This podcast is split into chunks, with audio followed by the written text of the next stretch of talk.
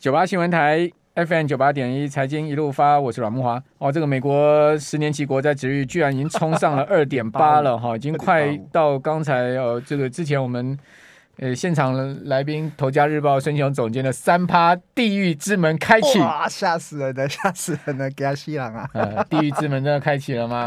啊，那个 大镰刀要拿出来刷。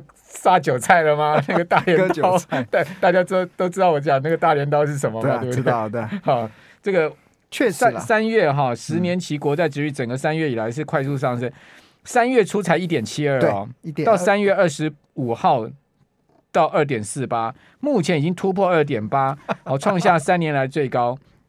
然后呢，三年、五年、七年、十年期的国债值率呢，从二零一八年十一月以来，从来没有超过三趴的哈。嗯两年期的这个殖利率哈，从呃三趴哦，是二零甚至是零八年六月雷曼风暴以来没有超过三趴，就是两年期零八年以来没有见到过三趴。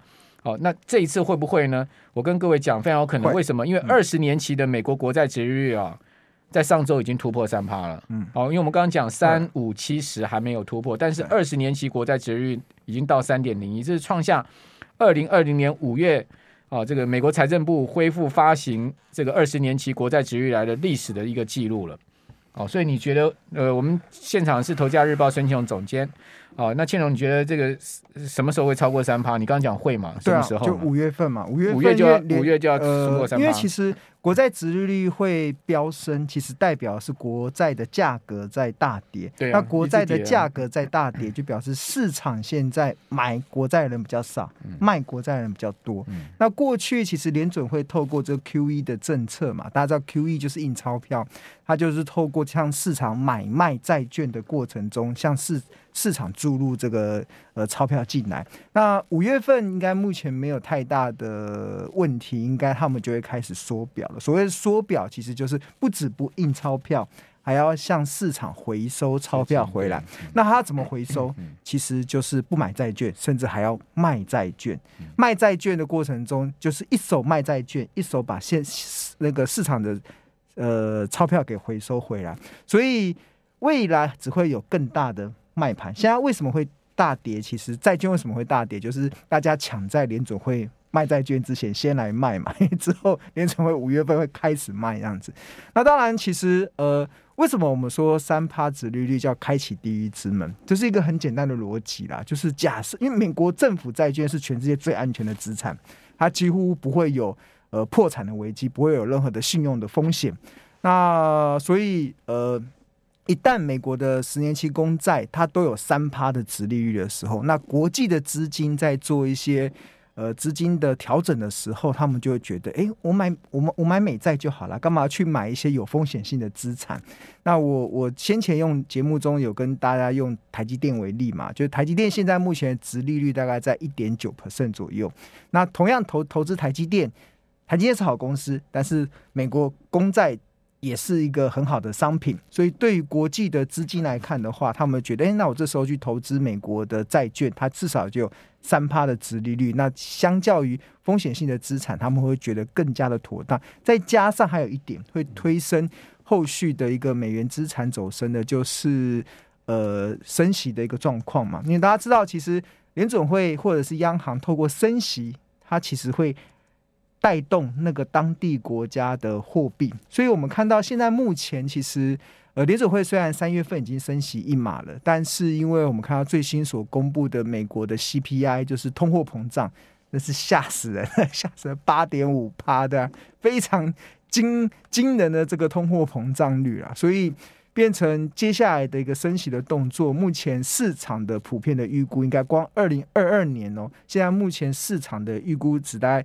最大的是会落在升息十码，会升息十码，所以换言之，现在才三月嘛，所以未来可能从四月、五月、六月之后，可能就会加速的升息。那美国联总会一旦加速的升息，那就会造成美元更加的强势，那所以就会造成非美元的一些资产就会呃在一段时间内会成为提款机啦。所以我们看到这一两个礼拜，其实很明显的可以感受到。呃，台股是呈现所谓的股汇双杀，对，所谓的股汇双杀，汇率又破底了。呃，第第呃，首先先来谈汇率好了，新台币今天新台币突破了二十，贬破了二十九点二，对啊，这个其实很快啊，我记得才年初的时候还在二十八以下嘛，现在已经来到二十九点，年初二十七块半，对啊，对，呃，就二二十九二八以下嘛，然后就这段时间不断的在贬，那新台币为什么会贬值？其实就是。外资汇出去的这个状况嘛，就是所以这个就造成新台币。那外外资为什么要汇出去？他们要回流美国，所以为什么要回流美国？是因为他们预期美国要持续的升值嘛，哎升息，所以它就会造成美元货币的强势。所以这个就是汇市出现了一个蛮大的一个贬值的压力，所以也造成了呃这部分的一个资金的移动。那第二部分其实就是股汇双杀的股嘛，股其实也蛮明显的，今年以来。呃，外资已经卖超台股超过六千亿了，超过六千亿了。那他会这样子卖的动作，呃，也是也要做一些资产的一些配置的一些调整。所以我觉得现在目前看起来，其实，在短时间内啦，确实台股会面临到这样子的一个修正的一些压力。但是这个修正的压力会到什么时候啊？其实我个人是蛮老神在在的啦。对啊，我觉得套一句那个金管会主委黄天木今天讲的嘛。遛狗理论嘛，这我过去也长时间在 在文华哥节目中讲的。遛狗理论就是欧洲股神科斯托兰尼，他不断的在中期他六十五年的投资经验中，他得出了一个心得。这心得是什么？就是呃，基本面跟股价的关系，就好比主人跟小狗之间的关系，然后。主人带小狗到公园里面去遛，小狗会到处乱跑嘛？它可能看到一些好玩，它跑到比较远的地方；看到一些惊吓的，它可能跑到后面的一点的地方。但是小狗不管再怎么跑，它一定会回到主人身边。那我觉得现在的台股，我也看到这样的状况，但是我我不会把它整体来看，我会把它分族群来看。狗也分很多种啊，有些狗脾气很倔，你 你怎么怎么拉它，它都不回来。你知道那个柴犬就虐虐那个 脾气倔倔起来的时候，它就蹲在地上，你怎么拉它都不会动哦。我跟你讲，你小心哦。对啊，柴犬很有个性的。对啊，听说那个同样在在教育狗啊，就是如果是那种黄金猎犬，你凶它，命令它蹲下，它它就会乖乖的蹲下。但是如果是柴犬凶它，叫它蹲下，它搞不好会跟你反扑。对啊，所以狗也很多。你看你是什么狗啊？你最好是黄金猎犬呢，因为我养过黄金猎犬。黄金猎真的很乖，很乖听话。黄金猎犬超可爱的，你带它去公园，它会去抓小鸟，哎，它跳到那个水池里面去抓小鸟，哎。对啊，还不错哈。那那看科斯托兰尼养的是什么狗吗？可能是养黄金猎犬，所以不是养柴犬啊。你小心一点，对，就看完这如果是柴犬你就死了。对，好，那呃，不管了，至少不是养猫啦，养猫的绝对回不来嘛，对吧？那。那我要讲的其实，呃，我能认同，但是我觉得台股目前其实就有这样子的状况，就是主人跟小狗。像目前确实是有看到一些产业小狗跑很远的，比如说像上个礼拜我们不是有提醒大家金融股嘛？金融股其实它不止股东人数，在上个礼拜我们礼拜一的节目中就有跟大家提醒说，它不止股东人数创了呃快接近六百万，创了历史新高，甚至我们在检视这个它。金融股的一些获利的状况的时候，似乎有感觉到好像还跟不上这个股价的走势，所以我们看到这这过去这一个礼拜以来，金融股确实是面临蛮大的一个压力啦。这个这一次是什么？你上次不是讲说四月唯一亮点金融股？哦，四月唯一亮点金融股，然后但是我们那一集的节目是提醒大家，小狗它金融股已经跑了太远了。你有你有提醒大家，台企银也不能买了，都不能买，因为全部都到昂贵价了，都已经到了昂贵价。那那现在跌下来，你觉得金融股可以进了吗？嗯，就会开始横盘整理嘛，对，开始横盘整理，再跌，再再跌一下嘛，再多跌一点。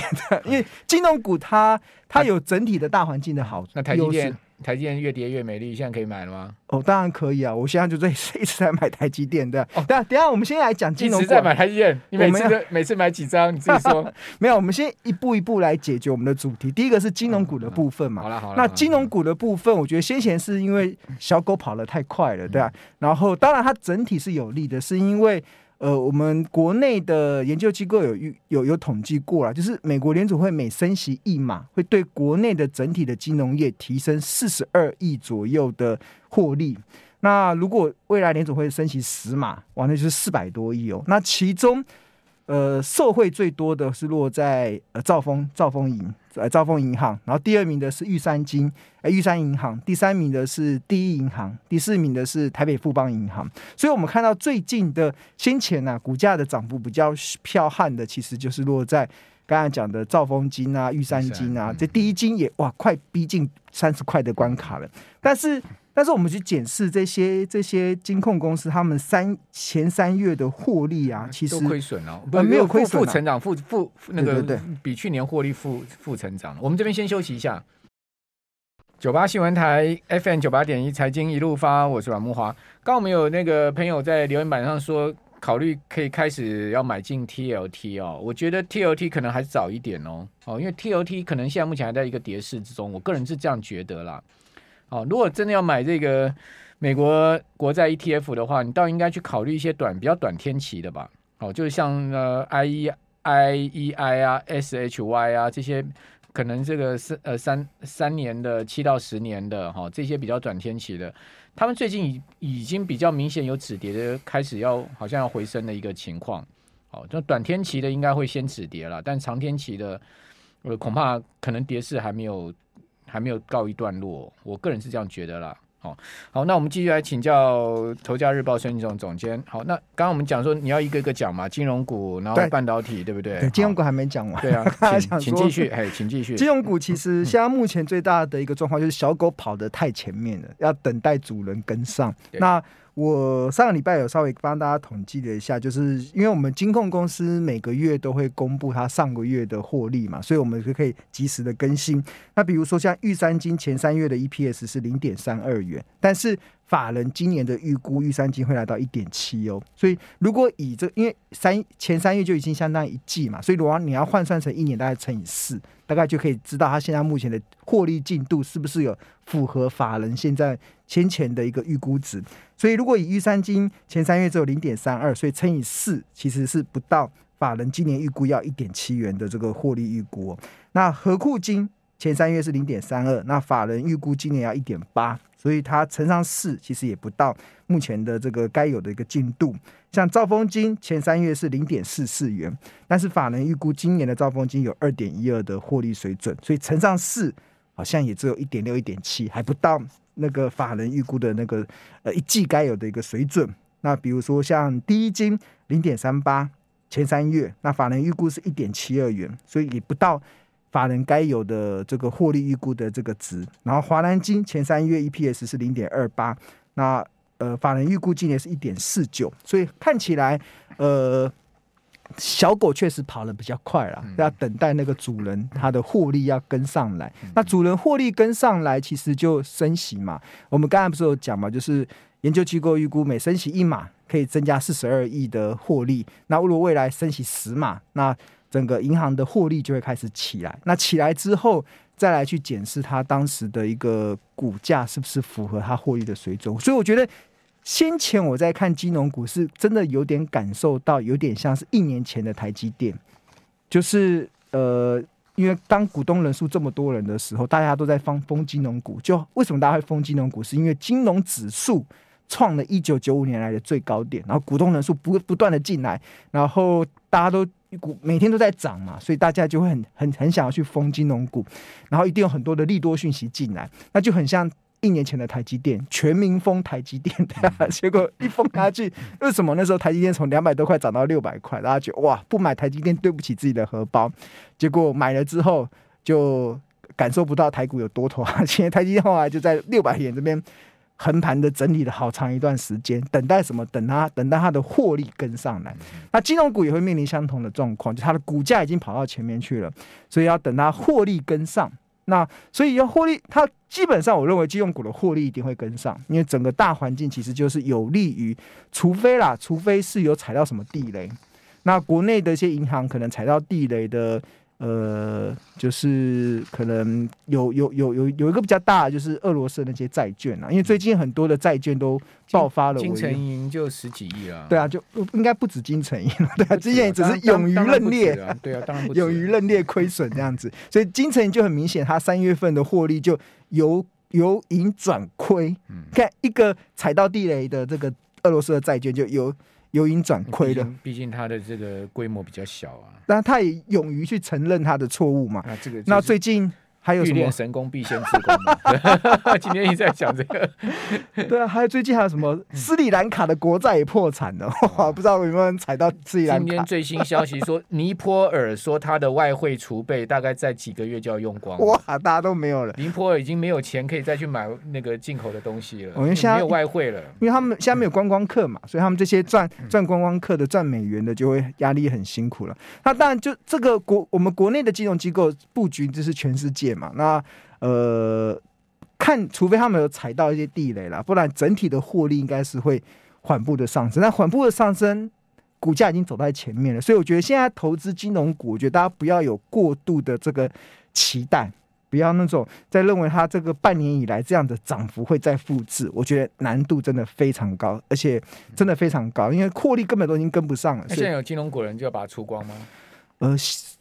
嗯，礼拜上礼拜一应该听我们的节目，应该要调成一些的。现在再来问我不知道了，对。那现在可以买什么？现在跌下来了，我不知道。哦、现在现在现在你觉得现在越跌越美丽是什么？哦，对，那金融股的小狗跑到前面，但是我发现很多电子股的小狗是在后面哦，被吓到跑到后面去了。小狗可能遇到坏人了，跑到后面去了，然后主人还在前面这样子，所以我觉得，所以我觉得今天的。